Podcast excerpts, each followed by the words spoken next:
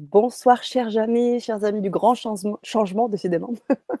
Comment vous allez? J'espère que vous portez bien. Alors, on a eu un petit, un petit délai, c'était aussi pour vous donner l'envie d'être avec nous, d'être connecté sur cette Vibra conférence. Je suis ravie ce soir d'accueillir Emmanuel et Florent Hansford. Bonsoir à vous, les amis.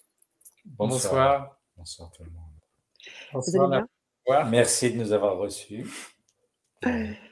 C'est un plaisir, c'est un plaisir ce soir. On va parler physique quantique, on va parler holo-matière. j'aimerais, avant qu'on commence cette Vibra conférence, j'aimerais que bien, notre communauté du grand changement, toutes ces personnes qui nous saluent déjà depuis quelques minutes et qui nous font savoir leur présence, vous pouvez également nous préciser si vous nous entendez bien, si vous nous voyez bien. Ce serait aussi important pour la suite de la conférence. Et puis, en profiter pour saluer cette belle communauté qui est avec nous. Et je vous l'affiche un petit peu comme ça, les amis, vous pouvez voir, Emmanuel, Florian, les personnes qui sont avec nous et qui nous saluent, qui sont contents et contentes d'être avec nous sur cette Vibra conférence en live, qui sera aussi bien sûr disponible en replay à la fin de cette conférence. Françoise qui est avec nous, Corinne, Nadine.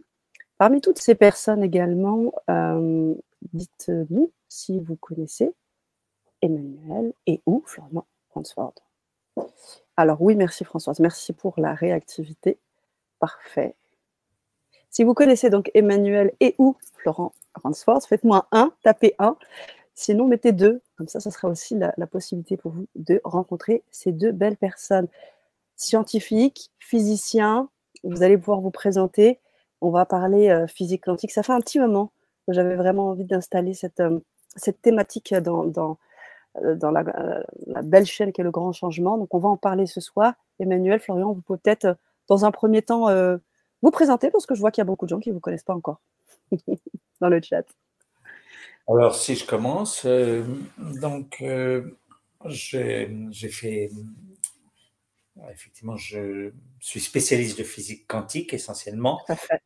Bien que maintenant, je, je vois qu'il y a aussi des choses intéressantes à dire liées à la relativité. Vous savez, c'est les deux grands piliers de la science contemporaine qui ont beaucoup de mal à travailler ensemble d'ailleurs.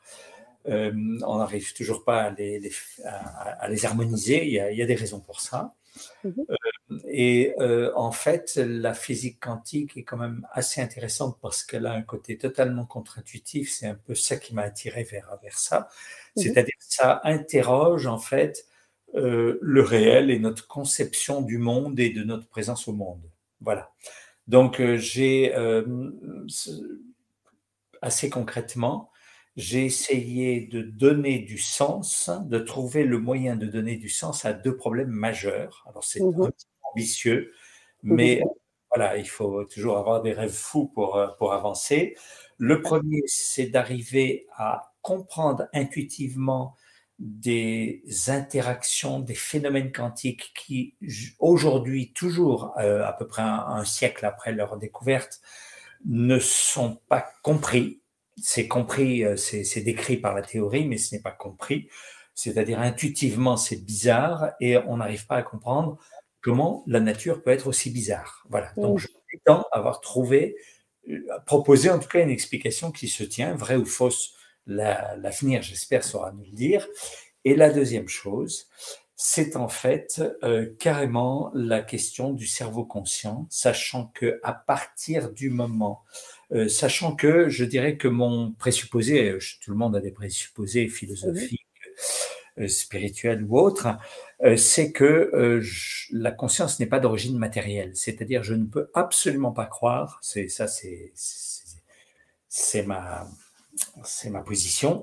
Je n'arrive absolument pas à croire euh, au, matérialisme, c'est-à-dire dire, bah, la conscience, le cerveau bouge et puis on paf, on est conscient. je ne crois pas un instant.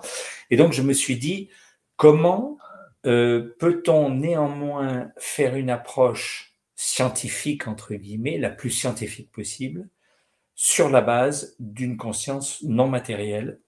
Et comment pourra-t-on espérer expliquer le dialogue entre le cerveau et le corps. Le, ce, que, les Anglais appellent le mind-body problem, qu'on appellerait le problème. Je sais pas comment on dit. Interaction entre la matière, Interaction entre la matière et l'esprit. Voilà. Et mon idée, c'est que il. Mais bon, je vais en reparler tout à l'heure. En tout cas, ça m'a amené, ça m'a amené justement à interroger la, physique contemporaine, la, physique quantique, avec un regard. Voilà, c'est ça un peu que je vais présenter tout à l'heure, donc je ne vais pas développer. Donc ça a été le, mon, le feu intérieur qui m'a qui m'a agité pendant des années et qui continue à m'agiter euh, en ce moment, puisque j'ai un livre qui sort euh, sans doute le mois prochain. Voilà pour moi. Merci, Manuel. Waouh, merci. Florian? Oui, euh, donc Florian, alors moi, ce qui m'intéresse en premier, c'est la conscience en tant que. Déjà, c'est notre première expérience, l'expérience la plus intime qu'on puisse avoir. Et et dans mon parcours, je me suis surtout intéressé à, euh, à comment dire, à l'ouverture qu'offre la conscience euh, dans tous les domaines. Euh, mmh. En général, on, pense le monde comme un, un, grand amas de choses qui interagissent les unes entre les autres et on l'interprète de manière matérialiste. Donc on va considérer que les, voilà, les interactions qu'on sait expliquer de façon assez classique en science et on se prive potentiellement d'un ensemble qu'on ne peut même pas conceptualiser, qu'on ne peut pas vraiment penser, qui est la conscience. Et si on s'ajoute, euh, et si on s'offre le fait de pouvoir penser la conscience dans plein de domaines différents, alors on peut euh, euh, trouver des pistes de solutions à, aux enjeux qui nous sont présentés dans plein de domaines différents justement, avec une richesse en plus, avec des, voilà, des pistes de solutions supplémentaires. Et donc, euh, alors là, il y a plein de choses, il y a plein de directions possibles. Euh, en tout cas, on ouvre une porte sur un monde euh, immense. J'ai commencé, je me suis d'abord intéressé. Il y a cette magnifique phrase qui dit que le plus grand miracle, c'est pas de marcher sur l'eau, c'est d'être en paix. Donc d'abord, je me suis intéressé à, la conscience comme, comme je dirais, c'est très difficile de parler de la conscience parce que les mots souvent se, réfèrent à ce qu'on voit et là on peut pas. Mais oui. Tu cherches ce livre. Oui, je cherche un livre, je l'ai fait tout à l'heure. Donc, euh, en, très rapide, euh, d'abord, je me suis formé à des méthodes de, connaissance de soi, mais le soi, j'irai avec un grand S, ça veut dire le, mhm. soi qui n'est pas le soi particulier, donc toutes les, tous les processus de désidentification, euh, pas mal de monde qui, qui, qui propose des choses là-dessus. donc d'abord, je me suis intéressé à ça, je me suis formé sur des accompagnements basés là-dessus. Et puis euh, ensuite, j'ai vu comment est-ce que euh, avoir accès au pouvoir de la conscience, sans vouloir paraphraser, euh, non, citer directement un titre de Mario de Beauregard, mais parce que j'ai vu qu'il avait appelé un livre comme ça assez récemment. mais en ayant accès au pouvoir de la conscience, j'ai vu qu'il y avait de nouvelles manières de, je dirais, de gérer des projets d'entreprise, de gérer des groupes, de gérer des associations, de gérer la gestion de lieux, de la gestion de groupes. j'ai monté une entreprise en lien avec ça. Euh, avec d'autres entrepreneurs. Euh, comment est-ce que la conscience peut venir inspirer une autre manière, je pense, plus harmonieuse avec le vivant de gérer des situations euh, professionnelles. et puis, voilà, on s'adressait aux porteurs de projets par rapport à ça parce que ça peut aussi inspirer la vision, qui, ce qui est super intéressant. Bien sûr. Ensuite, on a accès à une intelligence formidable. Quoi. Voilà. Donc ça, ça moi, ça m'a énormément enthousiasmé. Et puis après, en 2020, euh, avec euh, mon père, on a euh, co-rédigé ensemble un module pour un organisme de formation certifié d'État qui s'appelle le CERFPA. le module était intitulé Thérapie physique quantique et neurosciences. Et là, l'idée, ça a été de proposer une, une explication basée sur la théorie de la matière de phénomènes de santé inexpliqués. Mmh. On pense facilement à l'effet placebo, qui mine de rien on crée des corrélations, mais il n'est pas expliqué. Euh, il y a aussi la rémission spontanée, il y a pas mal de phénomènes. Il y a aussi les prières, les, les, guérisons à distance, des notions qui sont très mystérieuses, sur lesquelles la médecine actuelle, basée sur un modèle strictement matérialiste, n'a aucun élément de réponse. Et du coup, apporter, utiliser une théorie euh, qui euh, était stable pour proposer une explication à ces phénomènes euh, intéressent du coup des personnes qui sont dans le médical et dans le paramédical. Et donc ici, moi j'ai un rôle de, professeur, en fait, euh, c'est-à-dire que les gens voilà, envoient des mémoires et je fais une correction. Et puis maintenant, bah, ce qui m'anime, c'est euh, les douze lois quantiques de l'univers à plusieurs niveaux, parce que d'abord, c'est un, un, livre qui viendra en lien avec ça, et puis aussi des ateliers qui seront proposés basés là-dessus. Et enfin, j'ai aussi en filigrane envie d'utiliser euh, le, modèle de la matière pour euh, aller sur des terrains encore, euh, encore inexplorés par la science, notamment mhm. beaucoup de notions jungiennes comme les archétypes, tout le symbolisme, l'inconscient collectif, toutes ces notions-là. et, d'aller sur le, voilà, sur le terrain du symbolisme avec en plus un, élément qui peut permettre de proposer des éléments de réponse à des phénomènes extrêmement mystérieux. Si on s'intéresse à. Voilà, il y a plein, il y a plein, il y a plein de, il y a plein même de modèles de référence symboliques qui sont extrêmement mystérieux euh, si, si, on, si, on, se réfère que sur la science euh, classique. Euh, donc là, je pense qu'on a des, des, éléments de réponse supplémentaires et il y a aussi, voilà, j'ai aussi envie de, de partager là-dessus. Ce qui intéresse moi, mon père d'ailleurs, ces choses-là. j'ai envie d'utiliser le symbolisme c'est ça que euh, j'aimerais que. Voilà, c'est ça. L'idée, c'est de, voir comment est-ce que ça vient répondre euh, en fonction de différents phénomènes. Donc voilà, c'est ça qui m'anime et l'exploration des champs de la conscience. C'est ça aussi qui m'intéresse beaucoup. Merci beaucoup, Florian. Ce qui est vraiment tout particulièrement euh, notable, c'est que dès que tu, comment tu commences à parler de tout ça, il y a comme des étoiles qui pétillent dans tes yeux, il y a une passion qui s'anime. C'est vraiment très, très agréable à voir en plus qu'à entendre.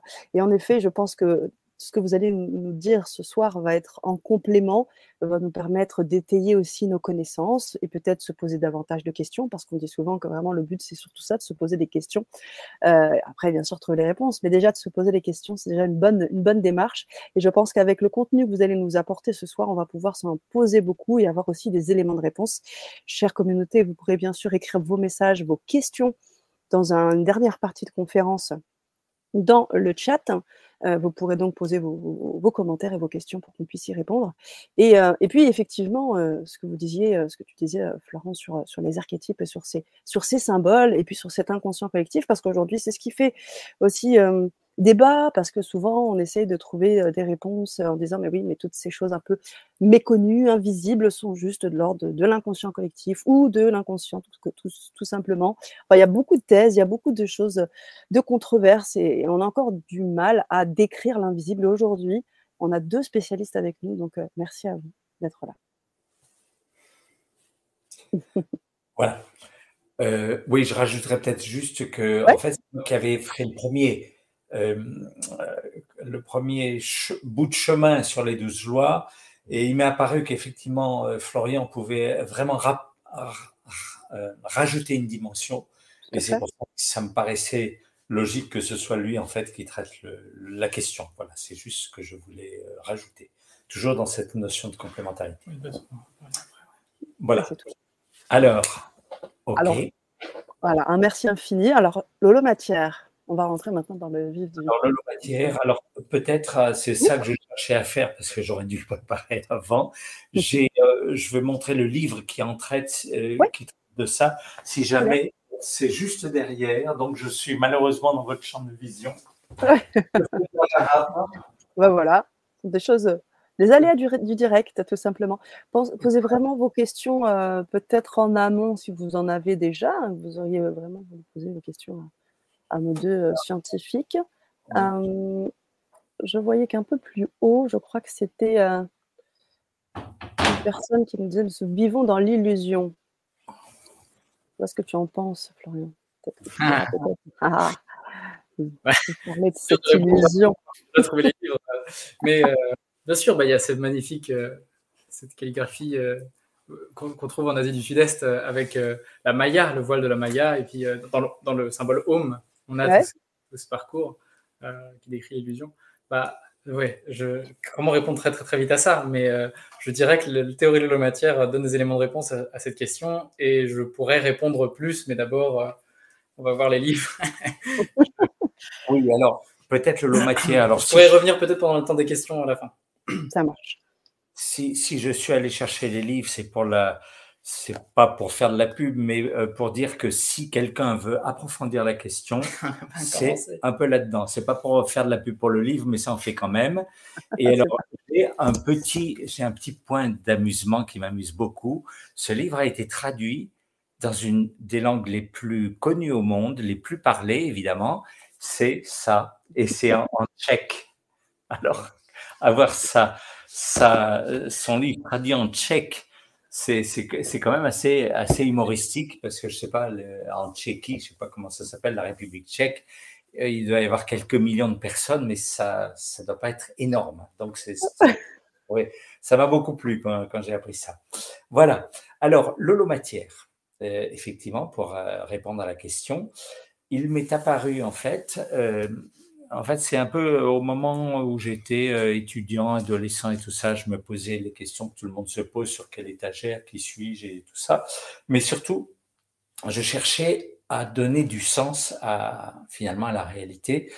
Et euh, une, des manières d'y parvenir, euh, c'est justement de passer par la science physique qui explore le réel et qui, euh, qui ne l'épuise pas, mais je dirais c'est comme une règle de trois, c'est-à-dire ça permet d'orienter la réflexion de si et d'éviter d'aller par là parce que c'est ce serait contraire à la science et ainsi de suite. Enfin, voilà.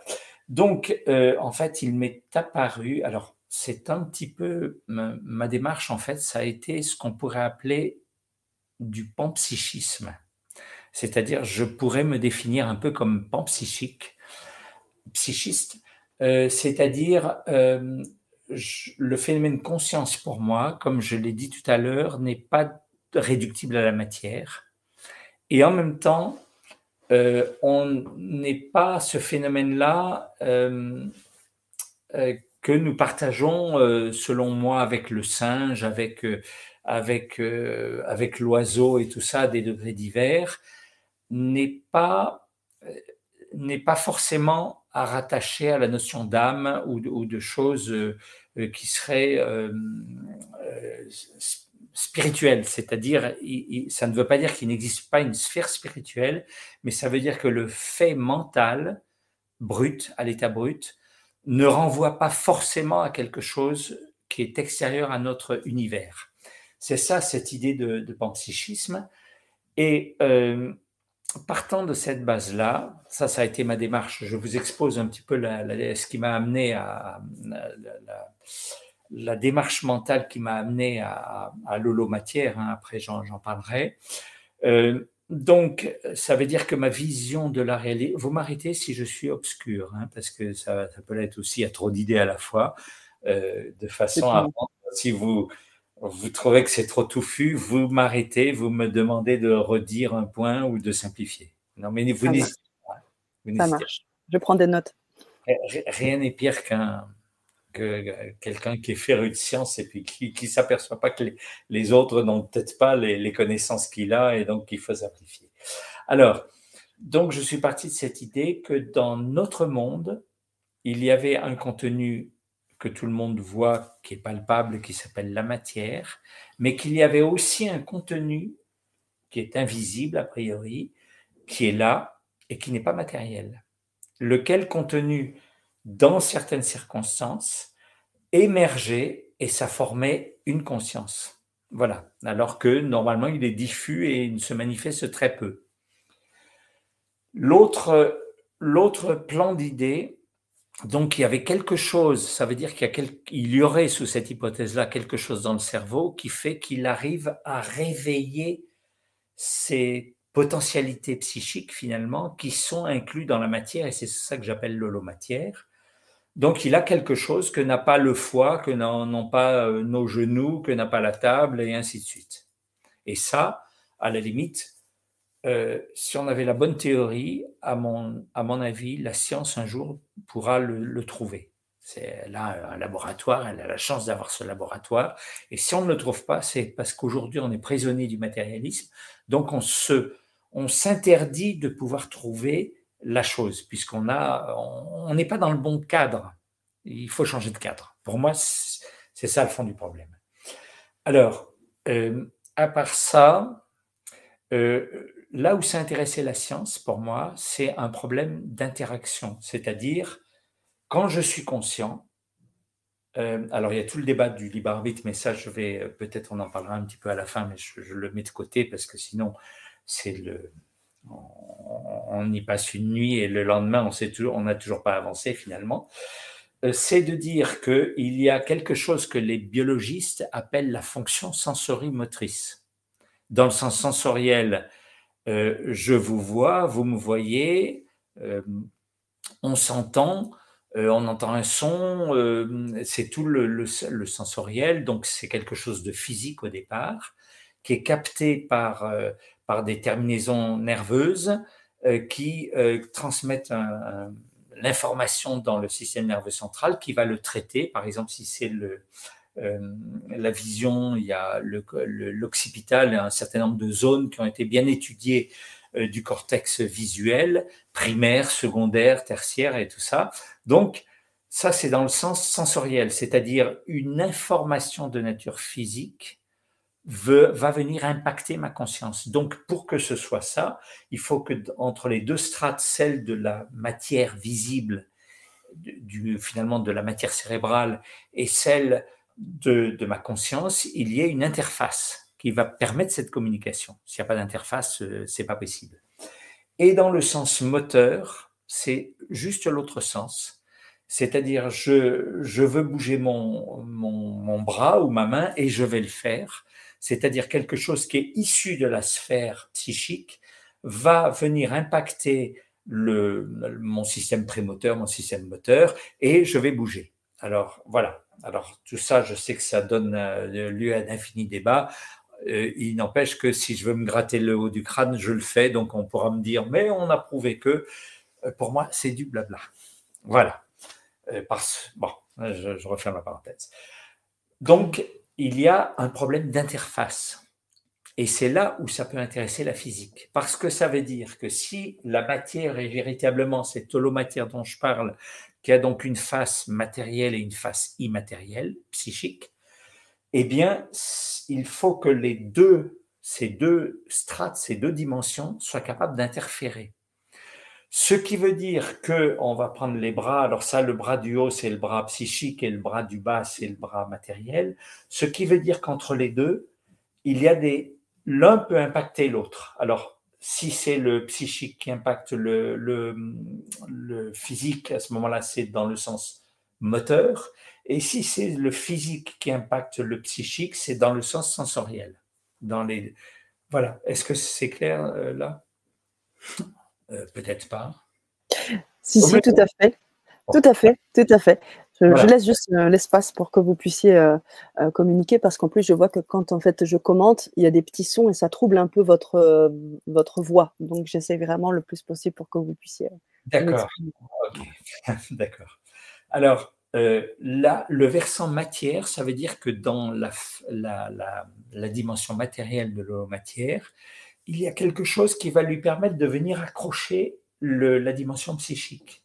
Donc il y a, c'est là où je dis que c'est un modèle interactif, il y a dans la matière quelque chose qui déborde de la matière pour aller vers le psychique. Sinon, on aurait deux mondes parallèles qui ne se rencontreraient pas. Et ça veut dire donc que je dois m'attendre à ce que dans la matière, je trouve des, des, forces, des, comportements, des phénomènes bizarres. Pourquoi bizarres Parce que s'ils vont vers le psychique, ça veut dire qu'ils ne sont plus 100% matériels. Ils sont d'une matière un peu différente puisque c'est comme quand deux personnes doivent se rapprocher, chacun doit faire un pas vers l'autre. Donc c'est ça, le, le, le versant matière fait un pas vers le psychisme et le psychisme aussi vers la matière, sinon il n'y aurait pas ce dialogue. Et donc je me suis dit, si on regarde le versant matière, on doit trouver, si on, observe finement les choses, on doit trouver des comportements ou des interactions bizarres parce qu'elles ne sont pas strictement matérielles. Et là, je me suis dit, peut-être que ces bizarreries quantiques ont quelque chose à voir avec ça. Voilà, ça a été le, point de démarrage, bah, de, le, point de démarrage de ma réflexion. Et il y a un autre élément, c'est que euh, la matière, pour moi, c'est ce qui est déterministe, purement déterministe. J'appelle ça exocausal, parce que la matière, au sens où je, l'utilise là, c'est quelque chose qui subit euh, des lois physiques qui lui sont imposées de l'extérieur, du genre ma montre, euh, c'est malheureusement pas une Rolex, mais je, songe à la prochaine fois en avoir une. Je la lâche, elle tombe, elle tombe d'une certaine manière et elle n'a pas d'autre choix. C'est ça que j'appelle l'exocausalité parce qu'elle subit une loi, une causalité exogène, exogène, c'est-à-dire extérieure. Voilà.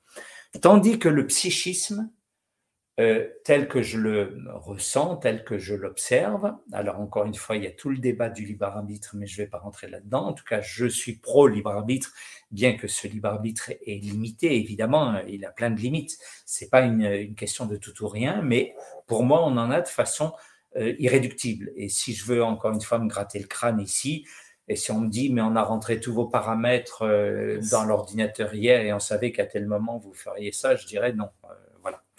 Alors, tout ça pour dire que euh, pour moi, ce qui caractérise le psychisme, c'est, j'appelle ça l'endocausalité, c'est-à-dire c'est un pouvoir décisionnel. C'est-à-dire, c'est le, mon esprit, l'esprit de, des gens que j'observe autour de moi, est habité par une capacité de décision. Alors, encore une fois, elle est partielle, mais elle est là. Et euh, donc, j'appelle ça de l'endocausalité. Parce que donc, au lieu de subir la causalité, alors elle subit plein de causalités, évidemment, de, déterminants, mais pas que. Et elle a un, une noisette de liberté, et cette liberté est d'origine endogène. C'est mon psychisme qui décide que je fais ceci ou cela. Voilà. Donc, pour moi, et cette, euh, autant le, ce que j'appelle l'exocausalité, c'est-à-dire cette causalité externe, elle est déterministe parce que c'est toujours pareil. Euh, si ma montre, je la lâche 50 fois, elle subira toujours la même loi de gravitation. Donc c'est prévisible, c'est la même chose. Tandis que si je mets des individus et que je leur dis euh, comportez-vous comme vous voulez, ils feront plein de choses. Et vu de l'extérieur, si je ne sais pas qu'ils sont habités d'un élément de conscience, eh bien, euh, si je les observe, eh bien, si des extraterrestres nous observent en croyant que nous sommes des, machines, ils diront on a essayé de, les mettre en, équation, on n'y arrive pas. Donc, ce sont des générateurs aléatoires. C'est-à-dire, mon pouvoir de décision, ma, ma liberté intérieure, je ne peux pas, elle ne se démontre pas, elle se montre. Et elle se montre par des comportements aléatoire de l'extérieur. Si quelqu'un ne sait pas que je suis une entité psychique, la seule chose qu'il va voir, c'est que j'ai des comportements euh, en partie aléatoires. Or, ce qui est intéressant, et c'est pour ça que je dis ça, c'est que justement, dans en physique quantique, la physique quantique a rencontré l'aléatoire au niveau des particules élémentaires. Voilà. C'est-à-dire, il y a des comportements aléatoires alors que la physique, euh, je regarde l'heure parce qu'il faut que je laisse un temps de parole. ça va. Ça va? Oui. Euh, alors que la physique classique, c'était le, déterminisme absolu, la physique quantique a découvert de l'aléatoire. Et pour moi, c'est la, c'est la trace d'un tout petit peu de psychisme dès le niveau de la particule élémentaire. Donc, c'est cette notion d'holomatière et une particule d'holomatière, j'appelle ça une holoparticule. Et en fait, quelle est la métaphore, quelle est l'image que je peux utiliser pour ça? Ben, C'est celle du, euh, de l'œuf poché. De l'œuf poché, pourquoi? Parce qu'un œuf poché, on ne voit qu'une chose, c'est le blanc d'œuf, l'albumine coagulée qui est à l'extérieur. Mais à l'intérieur, il y a autre chose, le jaune qui est totalement différent. Et pour moi, cette notion d'holo-particule et d'holo-matière, c'est un petit peu ça. On ne voit que sa partie physique, matérielle, exocausale, comme je dis, qui est déterministe, et à l'intérieur, il y a un jaune. Et quand ce jaune, qui est caché parce que normalement, il n'agit pas, mais de temps en temps, il agit, pour des raisons qui sont, enfin, que je précise. Dans certaines circonstances, il agit, et à ce moment-là, il va émettre il va faire un choix. Et ce choix pour le physicien, il ne va voir qu'une seule chose, il va dire c'est un comportement aléatoire. Parce qu'il n'a pas accès au contenu. Donc il va dire c'est aléatoire, c'est acausal, il n'y a pas de cause.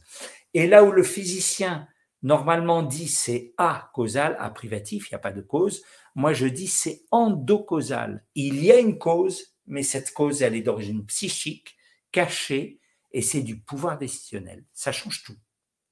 Et à partir de là, donc cette image du, de l'œuf poché, à partir de là, c'est un petit peu l'essentiel. Euh, donc, à partir de là, j'explique les deux grandes choses qui sont incomprises aujourd'hui en physique quantique. Je vais juste les mentionner et pas rentrer dans les détails. Mais la première, c'est ce qu'on appelle un saut quantique ou la réduction du paquet d'ondes. Il y a un truc, quand on fait la mesure, euh, il se passe quelque chose. Et c'est là où l'aléatoire apparaît dans le, dans le quantique. Donc ça, c'est une des premières applications. Et l'autre application, c'est ce qu'on appelait la non-séparabilité autrefois. Maintenant, on parle plutôt d'intrication, où les Canadiens parlent d'enchevêtrement, qui est un mot que je trouve plus joli que intrication. Ça fait penser à la trique, c'est très primaire, mais c'est comme ça. Et donc, l'intrication ou l'enchevêtrement me dit que dans certaines circonstances, par exemple, deux photons qui ont interagi ou deux électrons et qui depuis se sont éloignés et sont au, euh, au deux bouts de, à des milliards de kilomètres l'un de l'autre, quand je vais mesurer l'un, ça va modifier l'autre. Donc, quand je vais, en fait, c'est pas quand je vais mesurer, c'est plus général. Ça veut dire que quand je vais provoquer un saut quantique chez l'un, ça va modifier l'autre qui est à des milliards de kilomètres de là. Et ça, c'est totalement incompris et c'est, il faut reconnaître, c'est une propriété totalement hallucinante. Et moi, je l'explique par le fait que, par exemple, quand deux les deux jaunes, les deux œufs pochés se rencontrent, leur, quand ils se euh, quand ils s'éloignent après le choc qu'ils ont fait en commun, leurs jaunes se sont associés. Et comme le jaune, on ne le voit pas, ils ont beau être à des milliards de kilomètres, ils sont encore liés par leur jaune, sauf que le jaune est invisible. Et comme le jaune est immatériel, les distances physiques qui fait qu'on peut parler, on peut dire que les deux particules sont à des milliards de kilomètres. Pour le psychisme, ça ne compte pas. Il n'est pas dans l'espace-temps de la physique et il n'est pas dans l'espace-temps relativiste. Et donc, quand je modifie l'un, instantanément, c'est-à-dire au sens de l'espace-temps associé au jaune d'œuf immatériel, eh bien, ce sera euh, simultané. Et c'est pour ça, d'ailleurs, c'est à cause du jaune d'œuf en fait qu'on ne peut pas faire la synthèse entre la relativité et les quantas parce que c'est comme les deux plateaux de la balance. Du côté euh, de la relativité, il y a un, seul objet sur lequel il y a une étiquette où il y a marqué tout est euh, relativiste, tout. De l'autre côté, du côté quantique, il y a deux objets le blanc d'œuf et le jaune d'œuf. Sur le blanc d'œuf, il y a marqué je suis relativiste, donc compatible, totalement compatible avec la théorie d'Einstein, la relativité, mais l'autre ne l'est pas.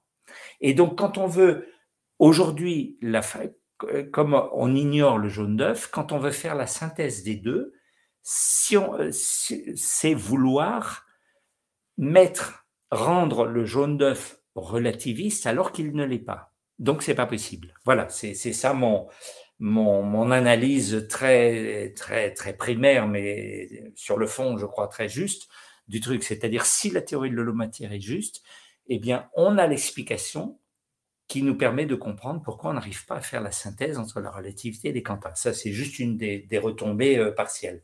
Mais surtout, donc, je prétends je rentre pas dans les détails parce que tout le monde sera, sera perdu. Euh, j'ai des écrits là-dessus. Mais euh, je, je, donc, par cette notion d'œuf poché, tout simplement, très sophistiqué, le blanc d'œuf, le jaune d'œuf, j'arrive à pouvoir donner une explication, expliquer pourquoi il fallait que la nature soit à la fois euh, euh soit quantique. Et les bizarreries quantiques trouvent un sens intuitivement satisfaisant. Ça, c'est mon point de vue que je partage avec moi-même. C'est déjà ça, on est déjà deux, hein, d'accord, mais ça se tient, ça se tient. C'est pas très connu pour l'instant parce que je fais pas beaucoup de bruit d'ailleurs, mais ça se tient. Et l'autre chose, et ce sera la dernière euh, partie, euh, après je passerai l'antenne, le, micro. La dernière partie, c'est que euh, à part, sur cette base-là, j'ai une idée de comment réveiller les potentialités psychiques de la matière. C'est-à-dire comment faire que ce jaune d'œuf invisible et euh, le plus souvent totalement inerte va se réveiller et ce tour de, ce tour de, de magie, je pourrais presque dire, c'est ce que fait notre cerveau dans, dans mon approche. Hein. voilà, il parvient à réveiller. C'est un peu la même chose, je, dirais, c'est l'équivalent d'une lampe. La lampe a un filament. Le filament, c'est la même, c'est pas une matière spéciale, c'est la même matière que partout ailleurs, mais elle réalise les conditions pour que il y ait une émission de, matière et n'importe quelle autre matière placée dans les bonnes conditions serait capable de faire pareil.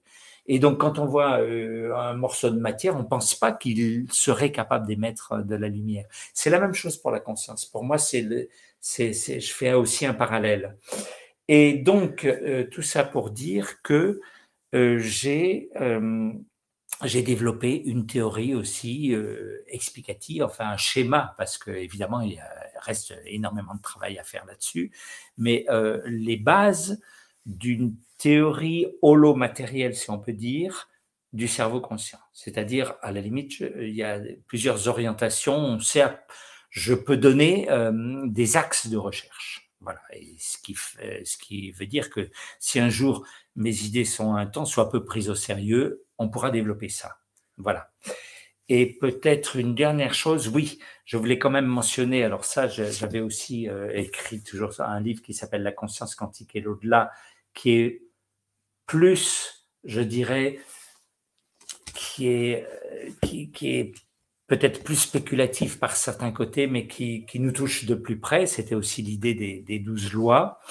Et tout ça pour dire que euh, dans cette holomatière, comme elle est plus riche que la matière purement matérielle des matérialistes, on conçoit a priori qu'elle peut donner lieu à des phénomènes inexplicables et en tout cas inexpliqués dans le cadre du matérialisme strict. Et donc ces phénomènes, on va les appeler paranormaux par exemple. Et donc c'est ce, dernier livre que je viens de présenter explore un petit peu, sans rentrer dans trop de détails, mais explore un peu cette problématique, c'est-à-dire comment comprendre certains phénomènes paranormaux. Je pense notamment à, un qui a été d'ailleurs euh, statistiquement prouvé, qui s'appelle la, télépathie. Euh, il y a même la médiumnité. Euh, je pense à un auteur qui s'appelle Larry Dossey, qui est un médecin américain qui parle du pouvoir de la prière, qu'il a étudié de près et qui a énormément d'anecdotes fiables sur la question. Florian avait mentionné l'effet placebo. il, y a, plein de phénomènes en fait qui, sont avérés mais euh, vous savez, c'est ce qu'on appelle les biais cognitifs, quelqu'un qui ne veut pas croire, même s'il y a des phénomènes qui sont réels, avérés, il va, il faut pas croire qu'il va croire pour autant. Voilà, donc on est un peu dans un débat, euh, un dialogue de sourds. Voilà, mais en tout cas, donc, euh, j'explore un petit peu la piste de me dire cette vision élargie de la matière qui est l'holomatière va me permettre euh, d'aborder un certain nombre de phénomènes insolites, on va dire paranormaux, sous un autre angle de vision, et peut-être de comprendre comment il se fait qu'ils peuvent, qu'ils soient possibles. Voilà. Peut-être précise pourquoi tu dis holo matière? Holo, ah oui, euh, oui, j'ai pas expliqué pourquoi holo matière. Oui, mon fils a, a, raison de me le signaler. Tout simplement, c'est la racine holo comme holistique. Hologramme, c'est la racine grecque qui veut dire la totalité. C'est cette idée que, en mettant le jaune d'œuf caché à l'œuf poché dont on ne voit que le blanc, je donne la totalité euh, de, de, cette matière qui en fait est une holomatière. Voilà, et il fallait une autre, fallait la distinguer. On peut considérer la matière comme autant d'éléments séparés et le jaune comme étant un seul élément euh, euh fondamental. Et donc, c'est comme on peut retrouver tout en toute chose. Ça, ça renvoie vers ça la notion de la matière. Oui, puis euh, de, toute façon, par ces liens de. Il y a aussi le côté holistique par les liens de d'enchevêtrement ou de non-séparabilité qui sont, qui sont quelque chose d'absolument extraordinaire et qui rejoint, qui ça rejoint les intuitions de, de mystiques, de poètes qui disent que tout est relié. En, fait, la physique contemporaine, c'est la physique du lien quelque part, hein, justement. On est, on est vraiment dedans. Voilà, je crois que j'ai dit un petit peu l'essentiel. Je suis pas rentré dans les détails, mais ça donne une, une idée de, de, cette démarche. J'espère que j'ai pas été trop langue de bois. Et... Du tout. du tout. Merci Emmanuel. Merci beaucoup. Je sais plus qui disait justement, nous sommes comme un vase éclaté en mille morceaux. C'est cette ah. Je ne sais plus qui dit ça. Merci dans les commentaires de nous dire qui a dit ça. Alors, il y a aussi, puisqu'on est dans les citations, il y a aussi une citation de William James, donc le, ah de, la psychologie américaine, qui disait qu'on est comme une île euh, séparée du continent au niveau euh, superficiel, mais en fait, euh, par la croûte terrestre, en profondeur, reliée. J'aime beaucoup cette image. En fait.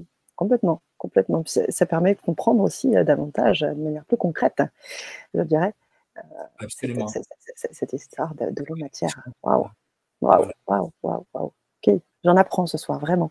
Les amis dans le chat, faites-nous part aussi de vos questions, de vos réactions, vos commentaires. Florian va, prendre la main maintenant, nous parler aussi des douze lois quantiques et bien d'autres choses aussi. Merci à vous. Merci, Emmanuel. Non, oui. J'aurai après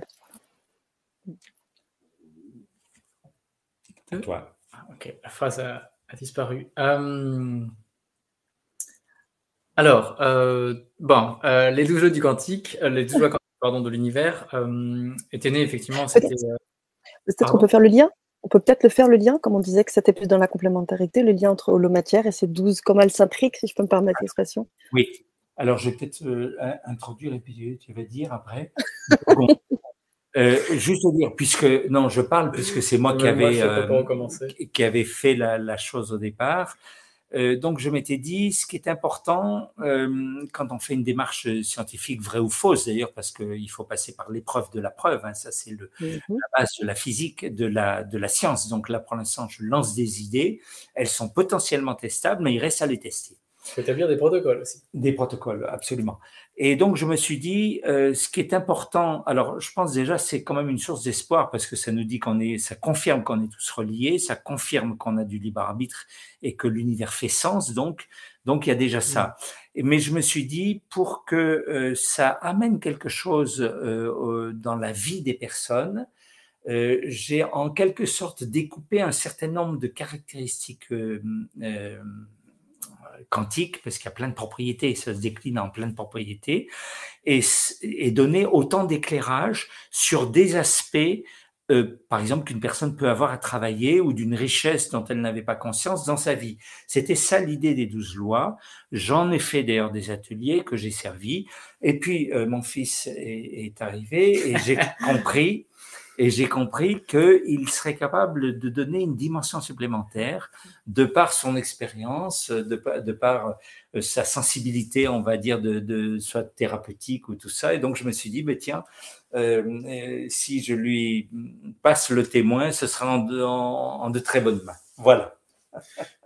Bon, oui, j'ai un regard partiellement différent sur, euh, sur le parcours parce que, en fait, rapidement, ça m'a renvoyé vers euh, tous, les, tous les mythes héroïques, tous les, tous les parcours euh, de, du héros. Et nous sommes tous le héros de notre mythe et on traverse ce, parcours. Et comme il l'a évoqué, le sens, mine de rien, dans un monde strictement déterministe où tout n'est que matière, c'est dur de trouver du sens là-dedans. Euh, en tout cas, moi, j'y arrive pas vraiment. Euh, et euh, je me suis intéressé à qu'est-ce que racontaient tous ces mythes, qu'est-ce que racontent tous les parcours, tous les, les, tous les contes héroïques aussi? voilà.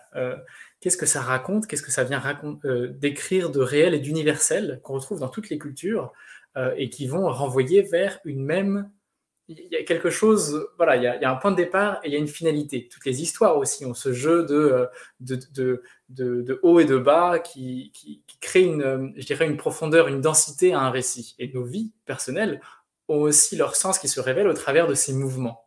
Mais vers où est-ce que ces choses vont?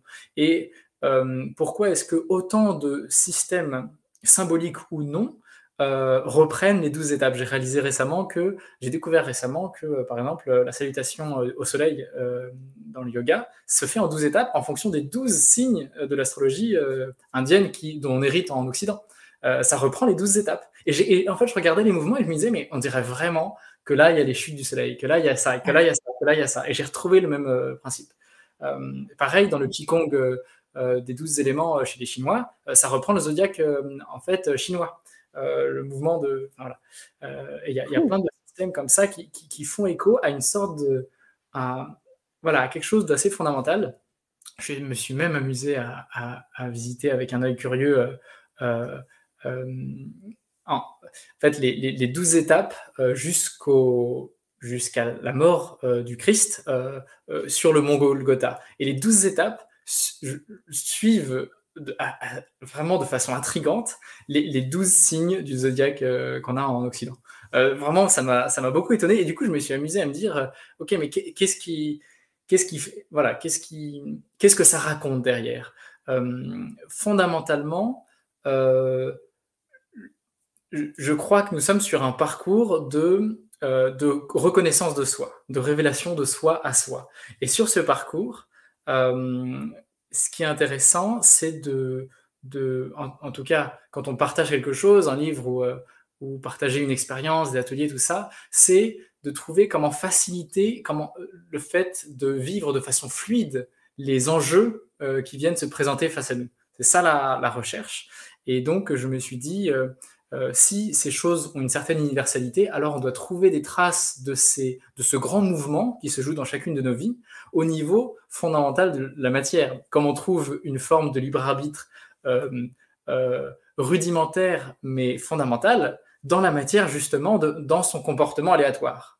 On voit une évolution aléatoire, elle, vient trahir un, une, une, voilà, un libre arbitre, une conscience dans la matière eh bien aussi on peut reconnaître euh, au, niveau euh, fondamental de la matière euh, des, éléments qui viennent décrire la, je dirais la, voie de réalisation sur laquelle tout le monde est. C'est ça que, que, je vois. et je vois aussi, on, a évoqué l'illusion tout à l'heure, le monde de la matière décrit un monde bidimensionnel. Il y a une dimension qui est soumise aux lois relativistes classiques, euh, c'est le monde de la matière, et il y a une autre dimension qui fonctionne selon d'autres lois. Euh, dans cette autre dimension, la localité, le, temps et l'espace n'ont pas de sens. Ils, ne se vérifient pas dans cet espace-là. Euh, et euh, je m'amuse à voir, et je suis pas le seul, euh, le monde que j'appelle le monde de la perception, donc ce monde de la forme, le monde de la matière, comme étant un monde symbolique. Et on utilise des mots qui sont des symboles pour décrire ces symboles, ces premiers symboles. Et donc dans ce, dans ce monde observable, on peut déjà vérifier aussi, on peut retrouver encore euh, ce, ce cette, roue, ce, parcours héroïque qui, voilà, qui se retrouve partout et qui est décrit depuis des millénaires. Euh, et donc, l'idée des douze lois du quantique, euh, c'est euh, justement de placer alors, le lecteur ou la personne qui, suit le parcours au centre de son météorique et en fait vers un chemin vers soi-même. C'est l'intention. on parle pas mal de développement personnel. Là, dans l'idée, ça va un peu dans l'autre sens.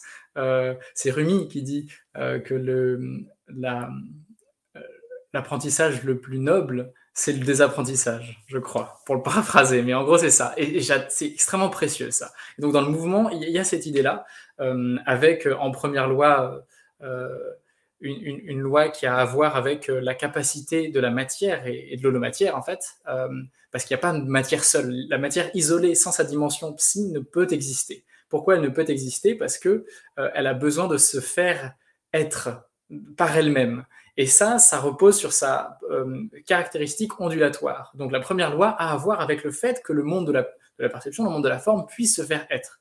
Et, pour ça, ça, ça, on va dire, ça naît dans un battement. Donc il y a ce, mouvement euh, ondulatoire qui est nécessaire à l'existence des choses dans le monde de la perception, dans le monde matériel. Et donc la première loi euh, a à voir avec la dynamique d'autoconstruction des ondes. Donc c'est une loi physique et euh, elle fait euh, un pendant avec euh, ce qui est essentiel dans, là, dans les parcours spirituels, qui est ce que j'ai envie d'appeler, en fait, j'ai les deux mots qui viennent en même temps, j'ai à la fois la notion de vitalité et la notion de motivation. Si je n'ai pas goût à aller vers la désidentification sur mon parcours, je, je, ne vais pas y aller. J'ai besoin d'une motivation qui fait que effectivement, je vais décrocher avec les choses qui me retiennent et qui font que je veux rester là où je suis. Euh, je, ne peux pas avoir d'aspiration à la transcendance, bon, c'est un grand mot, mais euh, si je suis encore euh, entièrement convaincu et que j'adhère entièrement encore au monde de la matière, strictement à celui-ci, en me disant non, il n'y a que celui-là et c'est tout. C'est pas possible. Il faut une brèche quelque part. Et cette brèche, elle, elle, elle motive. Donc c'est la motivation d'abord et en même temps c'est la vitalité. Euh, il y, a quelque chose en lien avec ça. Et là je fais un grand, euh, je fais une grande ellipse et j'arrive directement à la deuxième loi. Euh, et puis entre, bah, on verra. Mais en tout cas, pour, pour la douzième loi ici, alors que j'ai fait naître le monde à la première loi, là je le fais disparaître. Il y a une notion en, physique qui est l'annihilation. C'est lorsque deux particules élémentaires qui sont opposées, donc une particule de matière et une particule d'antimatière, ou devrait-on dire une particule d'holomatière et une particule d'anti-holomatière, se rencontrent, ça crée de la lumière. Donc il y a, ce mouvement de une opposition crée de l'énergie pure. Et ça, c'est, il me semble, la dernière étape avant le fait justement d'accéder à la transcendance, c'est l'intégration de l'opposé. C'est euh, ce que chez les chrétiens on appelle le pardon. Euh, je ne sais pas quels sont les autres mots, euh, mais en tout cas, euh, c'est l'intégration de l'opposé. Et ça, ça, crée de l'énergie pure. et, voilà, et ça devient de la lumière. Et, pour moi, moi quand, je vois ça, je me dis, mais c'est une description symbolique parfaite d'un phénomène qui s'expérimente spirituellement. et c'est ma plus enfin vraiment ma plus belle expérience de vie pour moi, c'est le pardon. Euh, c'est vraiment ça. Après là, c'est le terme chrétien, et, mais et voilà, mais euh, c'est le mot que j'utilise là aujourd'hui. Euh, et, et, donc tout le parcours va venir va venir s'intéresser à, à, tous les éléments qui composent l'expérience vivante et à au fond, ne pas chercher à changer l'élément, mais plutôt à changer de point de vue sur, sur, euh, sur les choses. C'est quelque chose de beaucoup plus intérieur. Euh, euh, c'est ça, moi, qui m'intéresse beaucoup. Il y a énormément de, de choses aujourd'hui qui sont proposées, qui vont vers l'extérieur. On va aller chercher des choses, mais je pense que c'est voilà, c'est intéressant aussi, mais là, je le place plus à un niveau secondaire, en reconnaissant l'être comme étant avant tout euh, conscience. Donc euh, l'idée, c'est au, bout du parcours de retrouver son maître intérieur, en fait, aussi. C'est ça. il y a beaucoup de choses à dire là-dessus, mais. Génial. Oh, mais déjà, on en a, déjà beaucoup. Euh, je, suis, je suis vraiment très contente de pouvoir entendre ces, choses ce soir. Je ne sais pas ce qu'en pensent nos chères auditrices et auditeurs. vous pouvez bien sûr poser vos questions dans le chat. Moi, je vais aussi peut-être en poser une ou deux avant cela. Florian, tu parlais tout à l'heure aussi de la paix. Que la, paix, pour toi, c'était quelque chose d'important. Il y a vraiment quelque chose que je viens de comprendre dans cette histoire d'opposé là, du pardon. Ça a vraiment fait, ça a vraiment fait sens, si je peux me permettre. Et, et comment on pourrait expliquer la notion de paix, du coup, entre ces mélanges de. Ce serait quoi? Question, merci. la paix, c'est. c'est comment? C'est c'est l'état d'être euh, naturel euh, qu'on a en tant qu'être. Euh, c'est très bien fait. En français, on dit être humain. Donc, on a déjà cette dimensionnalité. On a déjà l'être qui est qui je suis en essence, et il y a l'humain avec lequel qui s'inscrit dans l'espace et dans le temps, qui, qui, mhm. évolue, qui, qui doit se nourrir, qui a tout ça. Donc il y a ces deux dimensions-là. Et la paix, en fait, c'est l'essence même de la nature de l'être. Mmh. et, donc, et, là, tout à l'heure aussi, on évoquait la notion d'endocausalité et d'exocausalité. Et mmh l'idée fondamentale de ce processus qui va ramener au corps des expériences spirituelles, euh, comme le propose d'ailleurs, c'est très à la mode en ce moment, les, psychédéliques euh, sont, très, euh, sont, de plus en plus mis en avant, notamment mmh. en Amérique. Et, mmh. et, l'intention, elle, elle, elle, est ici, elle est de d'offrir à, à un corps l'expérience spirituelle pure. C'est ça qui rend la chose très intense. Euh, et on n'a pas besoin de faire ça, en fait. Par l'expérience de la conscience euh, directe, on peut euh, déjà expérimenter la paix. donc la paix, je dirais que c'est lorsque, sur nos conditionnants, si jamais les choix que je fais, par exemple, si je me gratte la tête comme ça, ben en fait, il y a des éléments culturels qui font que je choisis de faire ça plutôt qu'autre chose. Donc il y a des éléments qui, qui, déterminent un petit peu mon comportement.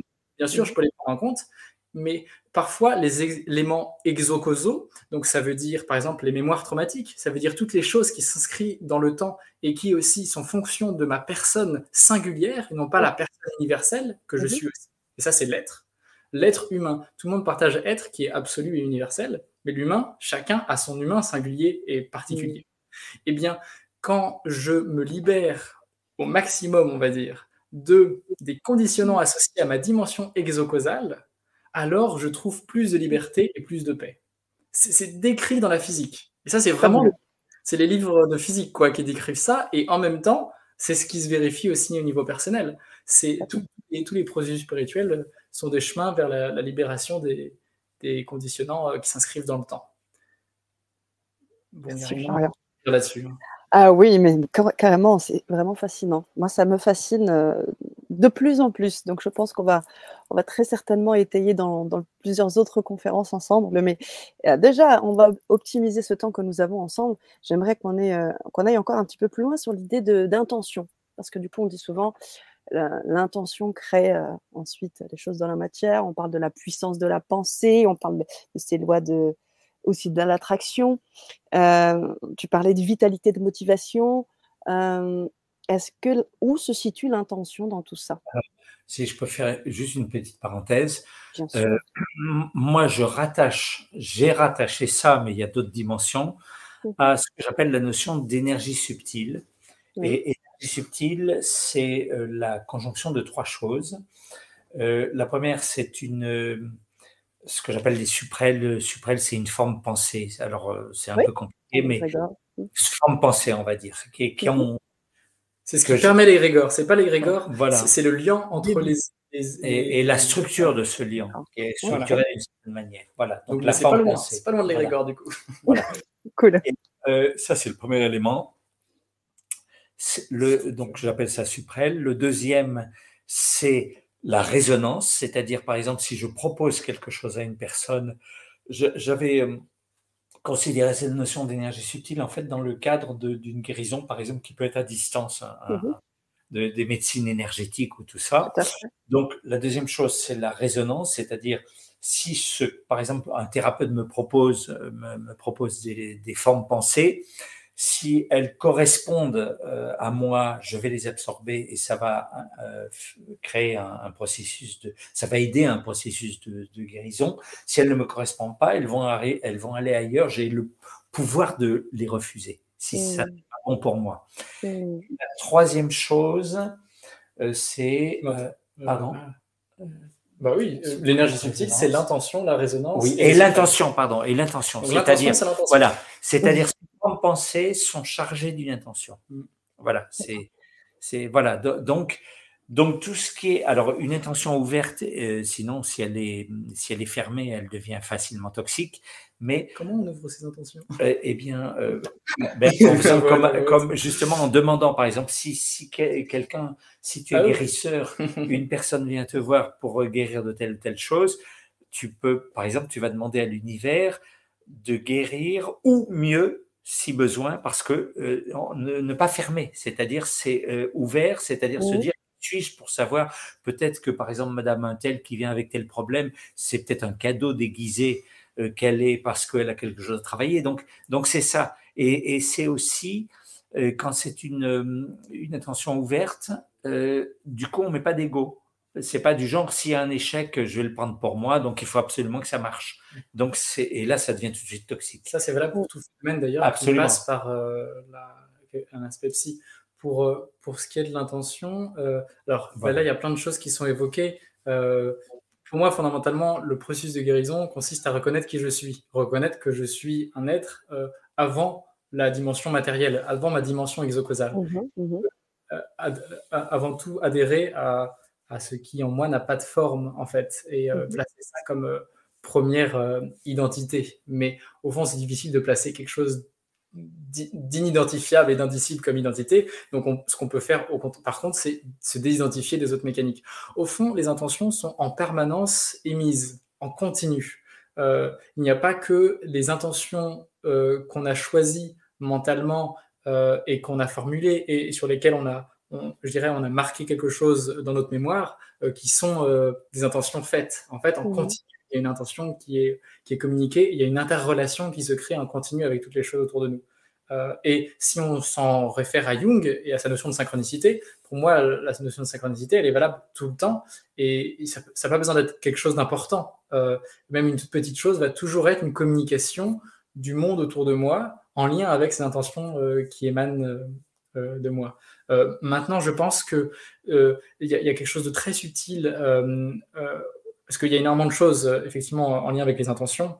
Mmh l'attraction est pourtant une loi relativiste, mais euh, souvent utilisée pour parler justement des intentions et à penser aux choses positives qui peuvent nous arriver. Euh, ce à quoi je pense qui, me semble essentiel, euh, ça prendrait un peu de temps de vraiment aller profondément là-dessus, mais c'est que le, le, mental, en tant que tel, est, peut, s'il est dominé par les conditionnants, mmh mémoires qui peuvent venir de plein d'endroits, qui peuvent venir de ma société, qui peuvent venir de ma famille, qui peuvent venir de mes expériences euh, passées, euh, qui peuvent venir de plein de choses, euh, peuvent me garder dans un certain circuit fermé et me renvoyer vers des choses qui, en fait, fondamentalement, ne sont pas si souhaitables. Et donc, l'intention, ça marche extrêmement bien. J'ai pu expérimenter ça. C'est vrai que c'est vraiment possible d'avoir énormément de. Voilà, tout ce qu'on veut, en fait, fondamentalement. Mais est-ce que c'est vraiment ce que je veux? Et donc, la question, c'est à quoi est-ce que je me réfère pour savoir ce que je veux et ce sur quoi je veux porter mes intentions? Est-ce que je me réfère à ma dimension humaine qui va potentiellement être très euh, exposée à, ces conditionnants exocausaux? Ou est-ce que je m'en réfère à ma dimension libre et paisible qui est l'endocausalité? Mmh. euh, Et là, c'est la magnifique phrase de Bouddha qui dit, euh, et en fait, au moment où vous aurez libéré pendant dix ans toutes vos souffrances, bah, en fait, vous réaliserez que vous avez déjà tout et donc que vous n'avez besoin de rien. Et donc, vous ne demanderez rien quand, vous saurez comment demander les choses. Et, ça, je trouve ça de l'or aussi. Euh, et donc, euh, l'intention, je, dirais, au fond, je, personnellement, je pense qu'il n'y a pas tant que ça à besoin de s'en préoccuper, mais que c'est intéressant de, penser comment est-ce que je peux libérer les, déjà tout ce qui conditionne les intentions qui émanent de moi. Pour mmh en fait euh, reflète la, la, pureté. Alors la pureté, le problème c'est qu'en Occident on a une vision très euh, très euh, il y a la culpabilité qui vient très vite. Oui, tout à fait. Au, Japon, dès qu'on rentre dans un, dans un temple Shinto, on se, on se, lave les mains pour retourner à notre état d'enfant. On, né enfant, on est tout de suite innocent. Euh, et donc, euh, enfin voilà. Donc euh, tout ça, c'est à, à, employer avec la notion que fondamentalement, qui je suis est innocent, car fondamentalement, qui je suis ne s'inscrit pas dans l'espace et dans le temps et n'est pas ce particulier auquel on a donné un nom, auquel on a donné une apparence mmh. et, de passage. Il y a tout un, ensemble comme ça qui décrit ça. Et, et, en physique, en ce moment, on a l'occasion de, voir qu'effectivement, ce n'est pas juste une spéculation de l'esprit, mais on, on, a des endroits où on voit que l'existence de cette dimension euh, réelle euh, se révèle dans des choses qu'on peut observer. Et donc, c'est une porte ouverte à quelque chose de fantastique, je pense. Complètement, complètement. Merci. Innocent, en effet, euh, pas de culpabilité, mais de la responsabilité néanmoins et une action justement euh, qu'on peut avoir sur, euh, sur la matière. Euh, moi, je trouve que cette notion d'intention est quand même toute particulière parce qu'on parlait d'endo-causalité, de toutes ces choses qui sont à l'extérieur de nous, qui sont expliquées souvent avec la loi d'attraction. On pourrait voir comme quelque chose d'exo-causal, alors qu'au bout du compte, si j'ai bien tout compris, on a tout à l'intérieur de nous. Et est-ce qu'on aurait tous peut-être la même, au fond, du fond, la même envie, cette paix, en fait, pour tout le monde. Que d'avoir ça, ceci ou cela, c'est qu'au bout du compte, on veut juste ce même canal, cette même, euh, cette même euh, moelle, je sais pas, cette même essence. Et, d'ailleurs, c'est vraiment OK d'avoir des envies. Euh, c'est très bien d'avoir toutes sortes d'envies, c'est très bien d'avoir toutes sortes d'expériences et de traverser des situations. C'est très intéressant en soi. Je ne veux pas rajouter une, une couche de Oh mince, non, j'ai encore des envies. Très bien. on est dans son. Non, moi, très juste que effectivement, je pense qu'au cœur de tous les hommes, euh, hommes avec le grand H, c'est-à-dire toutes les femmes et tous les hommes, il y a un désir de paix. C'est, c'est ça, c'est certain. La seule chose, c'est que les conditions font qu'elles ne se réalisent pas, euh, où il y a un certain nombre de choses. Et en fait, je pense qu'il est urgent, surtout à notre époque, de trouver le, le moyen de, de, faire fleurir ce désir de paix qui, est au fond de tout le monde. Donc on peut rester positif et, plein d'espoir dans ce sens-là, parce que quand on va au fond du fond, on trouve ce désir de paix, il est universel, tout le monde l'a. Euh, Chapitre 6. Voilà. loi numéro 6. exactement. La loi, et oui, la loi numéro 6. Merci beaucoup, Emmanuel, de préciser cela, en effet. Et, cette loi et ces fameuses lois, on va effectivement euh, avoir l'occasion de les, de les découvrir, de les expérimenter. Euh, vous pouvez peut-être, les amis, m'en parler un peu. On va, on va vivre des ateliers, on va vivre 12, 12 ateliers exclusifs sur le grand changement. Euh, on peut peut-être euh, en parler un peu? Alors, l'idée, c'est de. donc, il y a une rencontre, on est deux. Il y a aussi une rencontre dans le temps parce qu'il il y a une inspiration dans les, dans les vieilles sagesses multimillénaires euh, parfois, euh, qui viennent inspirer des découvertes très récentes en physique. C'est quand même, euh, voilà, c'est la plus entre guillemets, enfin, c'est quand même la high tech de la recherche fondamentale en physique qui vient dire. quand on y regarde bien, il y a quelque chose d'intéressant qui se passe. Donc il y a une, communication aussi qui joue ici. Et puis il y a, il y a un jeu aussi qui se joue entre le fait d'avoir une approche cérébrale et d'avoir une approche par le ressenti. Et les douze lois vont guider au travers de quelque chose qui est à la fois théorique, parce qu'on va s'embêter, entre guillemets, hein, avec de la métaphysique, et des... comme on fait là, en fait. Hein, la métaphysique, ça n'a mhm. rien de sorcier. C'est juste penser le, la nature du réel et, quels sont les éléments qui facilitent le fait de penser la nature du réel, et euh, d'approcher ça euh, ensuite en allant chercher l'écho que ça fait en nous. Parce que moi, je trouve très intéressant que euh, ce soit pas juste des idées, mais qu'on se dise comment est-ce que ça peut me permettre de mieux vivre aussi? Comment est-ce que j'affronte quelque chose de très concret qui m'est présenté là, mais qui a la même valeur qu'une question euh, euh, fondamentale en science ou, toute autre chose? Et donc l'idée, c'est de remarquer qu'est-ce que, qu'est-ce que le, comment le monde fonctionne vraiment? Quelles sont les vraies lois qui s'appliquent à ce monde? Est-ce qu'on n'est pas en train de se priver d'une grande partie du fonctionnement du monde? Et je crois que oui, dans plein de domaines. bon, il y, a ça. Et ensuite, comment est-ce que ça, ça, comment comment est-ce qu'on vient de vivre dans le corps. Donc il y a, cette, il y a ce mouvement euh, de, de s'y placer et, d'expérimenter ça et d'aller chercher l'écho que ça a. Et ensuite, euh, euh, alors là c'est à chaque fois différent, mais en tout cas dans l'idée des ateliers, il y a quand même une expérience vivante aussi associée à ça. Alors pour mmh. parler de l'ancienne formule, c'est-à-dire les ateliers que, que j'avais montés, sachant que mmh. effectivement, qui ont été faits dans le passé du coup, ouais. Voilà, que Florian rajoute une, une, dimension. Et, Absolument. Mais juste pour donner un, point de repère, tout en disant que c'était le passé, mais ça, ça, peut donner une petite, une vague idée. Donc, la première chose, c'était d'expliquer en quoi c'était une loi quantique. Euh, donc, le, le petit côté sans, sans, équation, mais le petit côté un peu euh, science pure et dure. Ensuite, le deuxième tableau, c'était de dire qu'est-ce que ça peut signifier pour moi, c'est-à-dire quelle est la résonance avec quelque chose que je peux être amené à vivre, que je peux avoir vécu que je peux vivre euh, actuellement. La troisième chose, c'était euh, des, exercices, c'était l'histoire du ressenti. Alors, comme c'était dans un groupe, il y avait deux types d'exercices. Il y avait des, ou, euh, trois types. Il y avait en tout cas individuel, il y avait en binôme ou en trinôme, et il y avait des exercices collectifs. Il y avait toujours ces, deux choses-là. Et à la fin, voilà, à la fin, je dirais, il y avait quelques phrases de sagesse éternelle, je dirais, c'est-à-dire des citations à, des maîtres, euh, que les gens repartaient un petit peu avec ça.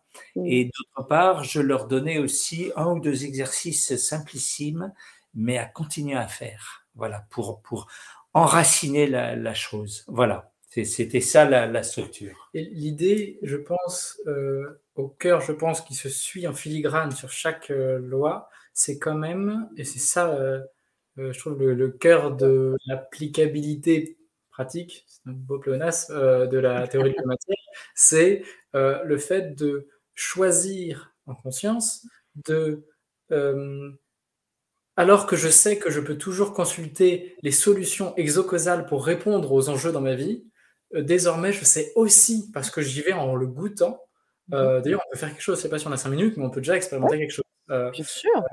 et ben voilà, enfin, et ben voilà, en tout cas, de, de, se dire, tiens, il y a un autre il y a autre chose dans, ma réalité, c'est cette endocausalité et je peux la consulter face à toutes sortes de situations. Et on a fait ça avec des entreprises, avec des chefs d'entreprise. Et on a des solutions euh, parfois euh, que mon mental n'aurait pas du tout permis qu'on trouve. Donc c'est vraiment quelque chose de très concret et, qui peut fluidifier les processus. Ça peut sembler lent, mais en fait c'est euh, c'est une lenteur qui va plus vite. Il y a quelque chose, il y a une sagesse comme ça, comme la nature. C'est ce qu'on trouve en forêt, je trouve cette lenteur qui va, qui va vite. Je ne sais pas si c'est clair, mais. Alors voilà, je ne sais pas si on a cinq minutes. Euh. Oui, complètement. Bien sûr, prenez, le temps de vous installer. Les amis, je vous rappelle aussi, vous pouvez poser vos questions, à nos deux scientifiques physiciens qui sont là en live. Bien sûr, si vous regardez cette conférence en replay, vous pouvez aussi poser vos questions. On prendra le temps aussi de vous répondre en replay. pour toutes les personnes qui nous écrivent là, posez vraiment vos questions maintenant parce qu'après, on devra conclure après la conférence. Alors on est prêt. Est-ce que vous êtes prêts pour, l'expérience? Toutes les personnes qui sont avec nous, faites-nous un oui, un OK, comme ça on sait qu'on peut commencer. Est-ce qu'il y a une prédisposition particulière? Est-ce que bon, j'imagine que peut-être pas qu'on soit en train de conduire? J'ai déjà, j'ai honte de le dire, j'ai déjà facilité quelque chose pour quelqu'un en train de conduire, mais il gardait les yeux ouverts. Donc là, je vais laisser On peut garder les yeux ouverts ou les fermer, mais c'est vrai que si on est en train de conduire, c'est pas idéal. Euh, parce que là, ça va être plus que. ça va être un peu plus que ce que j'avais fait à l'époque. Hmm. Donc tu y vas, c'est ça? Ouais. Eh bien, on est prêt. Je crois que tout le monde est prêt d'ailleurs.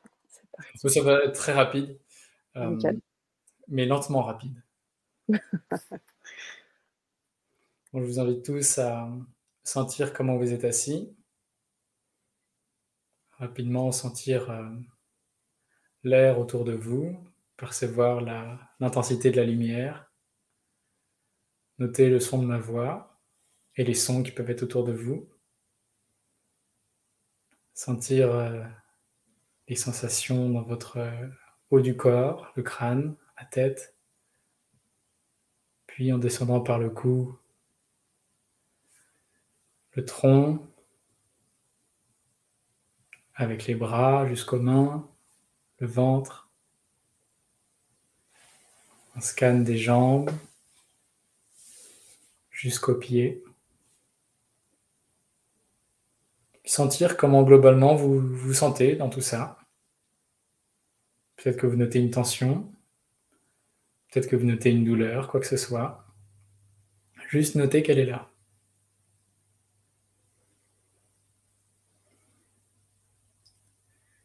Et donc en étant présent à vos perceptions, en ayant les yeux ouverts ou fermés comme vous voulez, vous pouvez noter s'il y a quelque chose comme une émotion ou une énergie qui est plus fort que le reste, qui vous appelle plus particulièrement.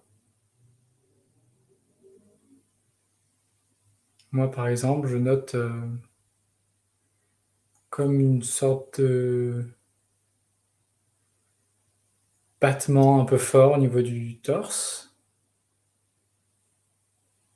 je pense qu'il y a comme un stress qui est un espèce de stress de fond, pas un stress très, très actif, mais quelque chose d'assez euh, ambiant euh, qui, voilà, qui m'a suivi ce soir. donc je note que c'est là. Et si vous avez quelque chose, vous pouvez noter dans quelle partie du corps vous le localisez. Ça peut, peut même être un peu au-delà du corps. Moi, je sens qu'il dépasse un peu mon torse. Et vous pouvez, comme suivre le mouvement avec votre corps que ça prendrait si vous laissiez ce quelque chose prendre le contrôle de votre corps. Par exemple, moi je sens que ça me fait comme tanguer sur la gauche et je lâche tout contrôle. Je sens juste le mouvement que ça vient faire.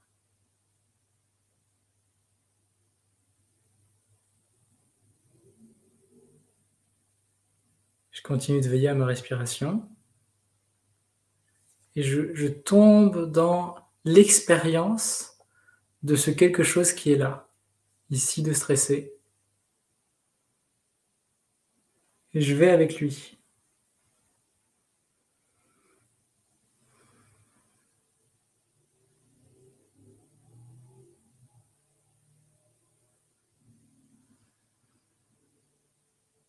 Tout en continuant de respirer, je continue de le suivre Je peux même sentir comment ça prend place dans le reste de mon corps si je le laisse un peu euh, m'inonder, si je lui ouvre les vannes. C'est vraiment en fonction de ce que vous sentez de faire avec ce quelque chose. si vous le laissez circuler avec fluidité, et juste voir comment ça évolue en vous. Toujours en étant bien présent à ça quelque chose, toujours bien conscient à ça, sans vous perdre dedans. Vous notez comment ça agit et vous le laissez agir à travers vous, comme si c'était une danse mais sans contrôle, sans tension. Et j'observe comment ça évolue en moi. Et je le laisse s'exprimer. Ça peut passer par euh, aussi le visage qui peut être marqué de quelque chose, qui peut laisser aussi exprimer cette sensation.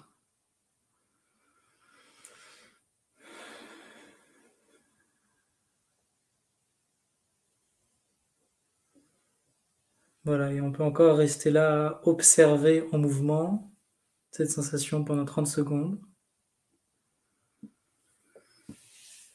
Alors vous, vous avez de la chance, vous n'êtes pas filmé, alors vous pouvez faire ce que vous voulez.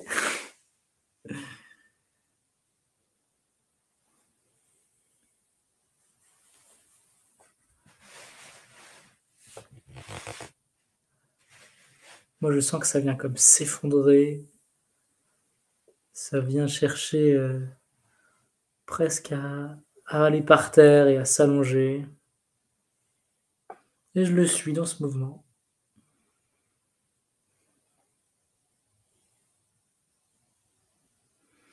Et j'oublie pas de continuer de respirer dans mon expérience et de l'observer.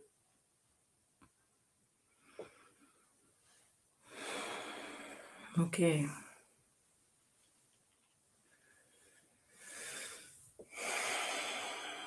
Je me redresse, je peux revenir à mes sensations. Hmm. Je peux remercier euh, cette part d'avoir, euh, de m'avoir accordé de pouvoir la suivre, de pouvoir être en lien avec elle, de pouvoir être à son écoute.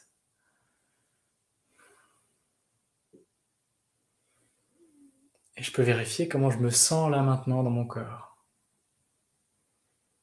Que j'ai laissé être pleinement quelque chose qui était comme retenu ou comme un peu en tension juste avant euh, dans le corps.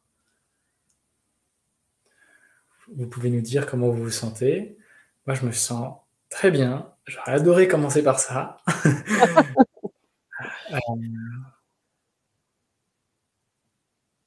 Euh, je sens qu'il y a une circulation qui se crée et euh, c'est pas forcément le plus opportun, mais je pense à la dimension, c'est quand même le sujet aussi ce soir, de la dimension théorique. C'est une expérience très brève, très courte, de moment où un conditionnant exogène, du coup, qui s'appliquait et qui s'imposait un peu à moi, devient quelque chose de qui s'impose beaucoup moins, voire plus du tout. Et donc, je retrouve cette liberté. Et la, liberté, c'est évidemment une évidente propriété du libre arbitre de la conscience. Hmm. C'est très rapide. Et c'est très connu. Hein. Voilà, il y a toutes sortes de manières d'aller vers ça. Mais euh, en très peu de temps, voilà ce que je, propose. Merci. beaucoup, Florian. Je vais faire un partage de ce que j'ai pu expérimenter de mon côté. Euh, ça s'est localisé euh, dans une partie de mon corps. Il y a eu une, force qui s'est appliquée, une force centrifuge, comme quelque chose qui m'emmenait vers un point zéro. C'est-à-dire quelque chose où je devenais, où je, où je comment dire, je m'engouffrais moi-même dans cette particule.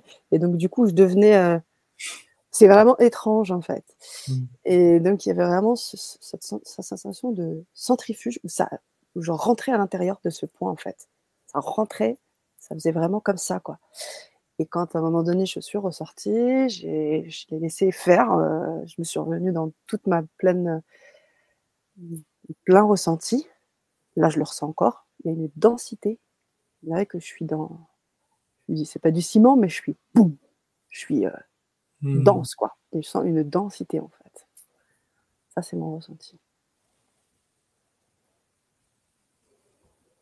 Voilà. Quels sont vos ressentis, les amis, de votre mmh. côté? Euh, et, pourquoi pas commencer avec ce genre d'exercice à chaque, à chaque début d'atelier, parce que ça peut être sympa. oh, bah, chaque, loi aura sa, aura sa pratique associée, ou ses pratiques associées. Ouais. tout à fait. En tout cas, merci pour le partage. Mm. Eh ben, merci, Manuel. Merci. C'était vraiment très, euh, très étrange de se sentir presque aspiré par ce point. C'était étrange, ça. Côté. Euh, oui, c'est ça. C'est ça. Euh, vraiment. Et c'était pas vers l'extérieur, ça allait vers l'intérieur, comme si je m'engouffrais vers du moi-même, dans le moi-même, dans le moi-même, dans le moi-même. C'était un peu étonnant. Alors, euh, aussi, c'est possible d'y revenir. Euh, je veux dire, c'est ce, qui est intéressant. On est d'accord. On peut y revenir aussi et aller s'étaler quelque part ou faire le mouvement qu'on veut. Mais... Oui, tout à fait. Hein, en tout cas, une très belle expérience. Euh, puis moi, en tant que, en tant qu'aussi danseuse, c'est quelque chose qui me parle beaucoup, le mouvement. Hein. On, en a parlé avec Emmanuel, donc il y a vraiment quelque chose de fort à aller, euh, aller visiter encore un petit peu plus. On a Véronique qui nous demande le lien pour les ateliers. Alors, je, vois, je voulais vous le donner. Il est, il est juste là. Vous allez pouvoir cliquer dessus, euh, Véronique et toutes les personnes qui souhaitent vivre ces expériences d'ateliers qui commenceront. Alors, on n'a pas encore les dates, on va vous donner, hein, ça va s'étayer euh, au fil du temps. Vous avez déjà là pas mal d'informations, mais on va, on fixera ensemble euh, les, dates et puis que vous euh, puissiez, venir donc en live. Ces ateliers seront bien sûr enregistrés, il y aura des, des mmh. formules d'organisation très interactives et vous allez pouvoir à, à, la fois avoir un point de vue théorique, comme aujourd'hui, et puis après expérimental pour, euh, pour le vivre. Et, je crois que c'était toi, Florian, qui disait c'est vraiment un chemin de soi vers soi. Et, ce chemin-là, et eh bien, de pouvoir aussi enlever la dimension, euh, alors, de rester dans cette dimension d'être et ce côté humain, pouvoir changer un peu la grille de lecture et de se dire que ben voilà, il n'y a pas que celle-ci. En tant qu'être humain, j'ai peut-être un fonctionnement euh, traumatique, inconscient. Enfin bref, il y a tout un ensemble de choses qui sont là, mais que je peux, sur lesquelles je peux avoir accès, je peux moduler et changer de point de vue et on parlait des, potentialités qu'on pouvait développer, hein, tu en parlais très bien Emmanuel, peut-être aller réveiller des choses euh, très très puissantes chez nous. Oui, à ce propos-là, le, fait de pouvoir s'excentrer, c'est-à-dire aller vers l'autre et de saisir son point de vue, c'est un exercice absolument euh, fantastique. C'est justement notamment dans la problématique de paix et déverrouiller ce qu'on appelle les, biais cognitifs, qui fait qu'on va toujours euh, vers ce qui conforte nos préjugés, les préjugés qu'on a déjà, et c'est justement ce qu'il ne faut pas faire. Mais bon, mmh. Mmh, mmh. il faut réapprendre. voilà. Tout à fait, tout à fait. Réapprendre et, et faire aussi euh, cohabiter ces choses. J'ai toujours cette image que tu montrais tout à l'heure. C'est de force. Et puis, et puis j'y vois là, en fait, l'idée de cohérence, en fait, tout simplement. absolument. De, toute façon, euh, justement, il y a une loi aussi de cohérence qui est absolument fondamentale mmh parce qu'on s'aperçoit quand on, quand on regarde la physique contemporaine par le biais de la cohérence et se, dire il y a telle propriété, si elle n'était pas là, qu'est-ce que ça serait en mmh. général la catastrophe? Mmh. Donc la cohérence est une, comment on pourrait dire, un fil d'Ariane ou une, une, ligne euh, qui explique énormément de choses. Et donc le regard de la cohérence est très important. Ce, euh, qui renvoie aussi, à, aussi en, psychologie à ce qu'on appelle la congruence, notamment. Oui, tout à fait. Mm. Plusieurs choses. Mais la nature, pour elle, la nature, la cohérence, c'est absolu. C'est avec une rigueur totale. voilà. Génial la question là, juste avant, qui a été évoquée, des, bah, des conditionnements euh, qu'on trouve chez l'humain dans, ce véhicule qu'on balade, on le balade, mais il a tout un, il a tout un univers chargé d'énormément de choses. Euh, que, en tout cas, dans mon cas, que j'ignore. J'ignore énormément des choses qui conditionnent énormément de mes choix, énormément de mon mmh. euh, et en fait, je ne vais pas spécialement chercher à comprendre tout ça. Il y a une mmh phrase que j'adore dans un cours en miracle qui est vous, vous ne savez pas pourquoi vous êtes euh, en colère. Alors, je l'ai en, anglais, la, la phrase. Alors, je ne sais pas si je la traduis bien en français, mais euh, voilà, vous ne savez pas pourquoi vous êtes énervé. Quoi. Vous ne savez pas pourquoi vous n'êtes pas bien. Je ne sais pas comment euh, dire en français. Mhm. et, et j'adore cette idée-là. C'est qu'on ignore en fait énormément de ce monde exogène qui effectivement nous conditionne. Il nous dépasse tellement. Il est mhm. tellement touffu, tellement. Mhm. Donc, l'objet n'est pas tant en fait d'aller. Ça a été un, une, une, idole presque par, euh, par, dans la psychologie, d'aller chercher à démêler tout ça et se mmh. dire alors, alors l'éveil, alors le salut, alors la libération.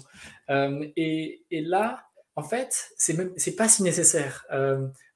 parce qu'il y, y, a une puissance qui s'appelle la conscience, tout simplement, dans laquelle je peux m'asseoir et dans laquelle je suis accueilli, et qui, est, qui peut devenir ma première réalité de vie. Et, évidemment, ça, passe par le fait de, de, laisser être toutes ces choses qui conditionnent, mais je n'ai pas mmh besoin de les comprendre. C'est ça que je veux dire. Je n'ai pas besoin mmh. d'avoir des dates précises de chaque trauma qui sont passés sur trois générations dans ma famille. Je, n'ai pas besoin d'avoir ça exactement. Et donc, je trouve que c'est aussi libérateur de se dire, bah, en fait, y a, maintenant, j'ai tous les moyens, j'ai toute, ma capacité pour pouvoir déjà commencer ce chemin de libération. Tout à fait. Et de la même manière, me connecter aussi à toutes mes potentialités euh, qui, sont pas, qui ne sont pas encore totalement révélées. Oui, oui, oui. Mais ça, mais je, je, franchement, je ne sais pas à quel point on est prêt pour réaliser à quel point on est immense. Enfin, vraiment. La conscience, c'est quelque chose. mais enfin, c'est beau. C'est très, très beau. Mmh. C'est sûr, c'est sûr. J'ai hâte, j'ai hâte qu'on commence cette aventure. Euh, les amis, vous avez euh, ben voilà, le lien pour pouvoir maintenant vous, vous inscrire. Euh, et puis, voilà, parmi les, premières personnes qui seront, qui seront inscrites, vous allez pouvoir aussi bénéficier de, de petites choses, déjà de, un petit rabais, quelque chose qui vous permettra déjà de vous connecter et de vous inscrire le plus vite possible. Parce qu'après, bah, on verra aussi hein, en fonction du nombre de personnes pour que ça puisse aussi être, comment dire, exploitable, qu'on puisse vraiment chacun avoir un espace de pratique. donc il y aura peut-être un nombre de personnes, on ne sait pas encore.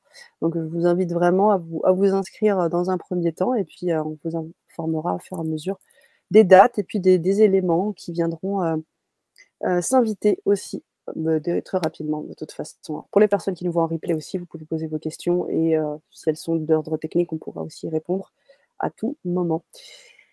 Les amis, comment vous dire euh, Un merci en conscience?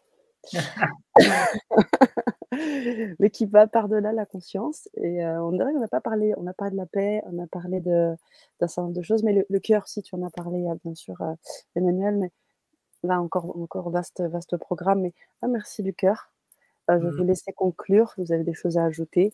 Vous invitez bien sûr, euh, chers amis, à nous rejoindre dans ces ateliers et vous remercie encore euh, du fond du cœur pour ce partage.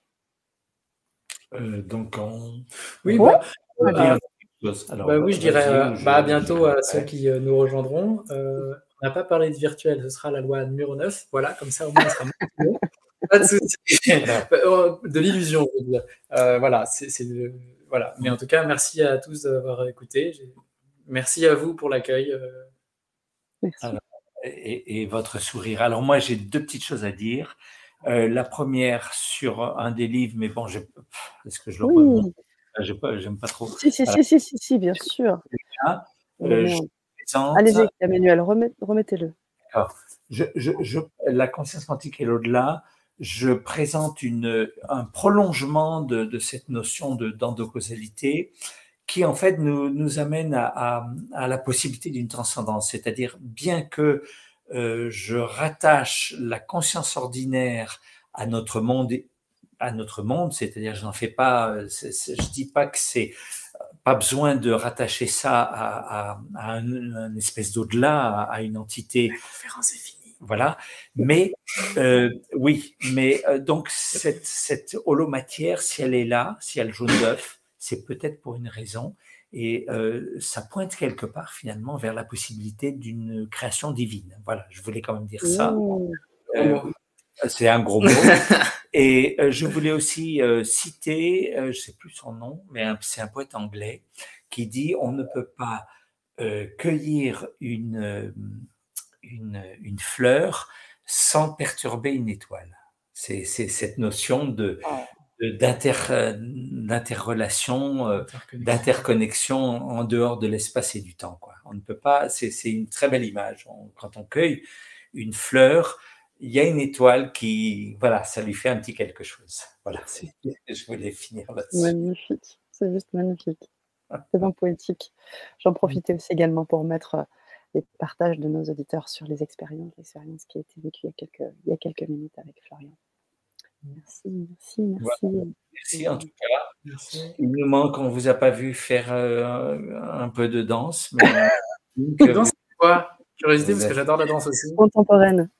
Contemporain, ok. Bon, eh bien, très très bien. Merci encore pour tout vos partages. Merci. Et à tout bientôt sur la chaîne.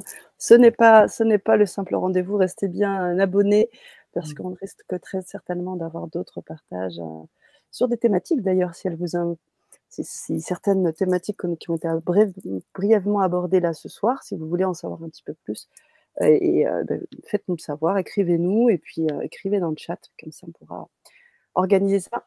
Voilà. Bon, et bien voilà, je vous remets le lien. Bonne soirée. Profitez bien de votre temps. Et, à tout bientôt sur la chaîne. Merci. Voilà, à la prochaine. Au revoir. Vous pouvez rester avec nous.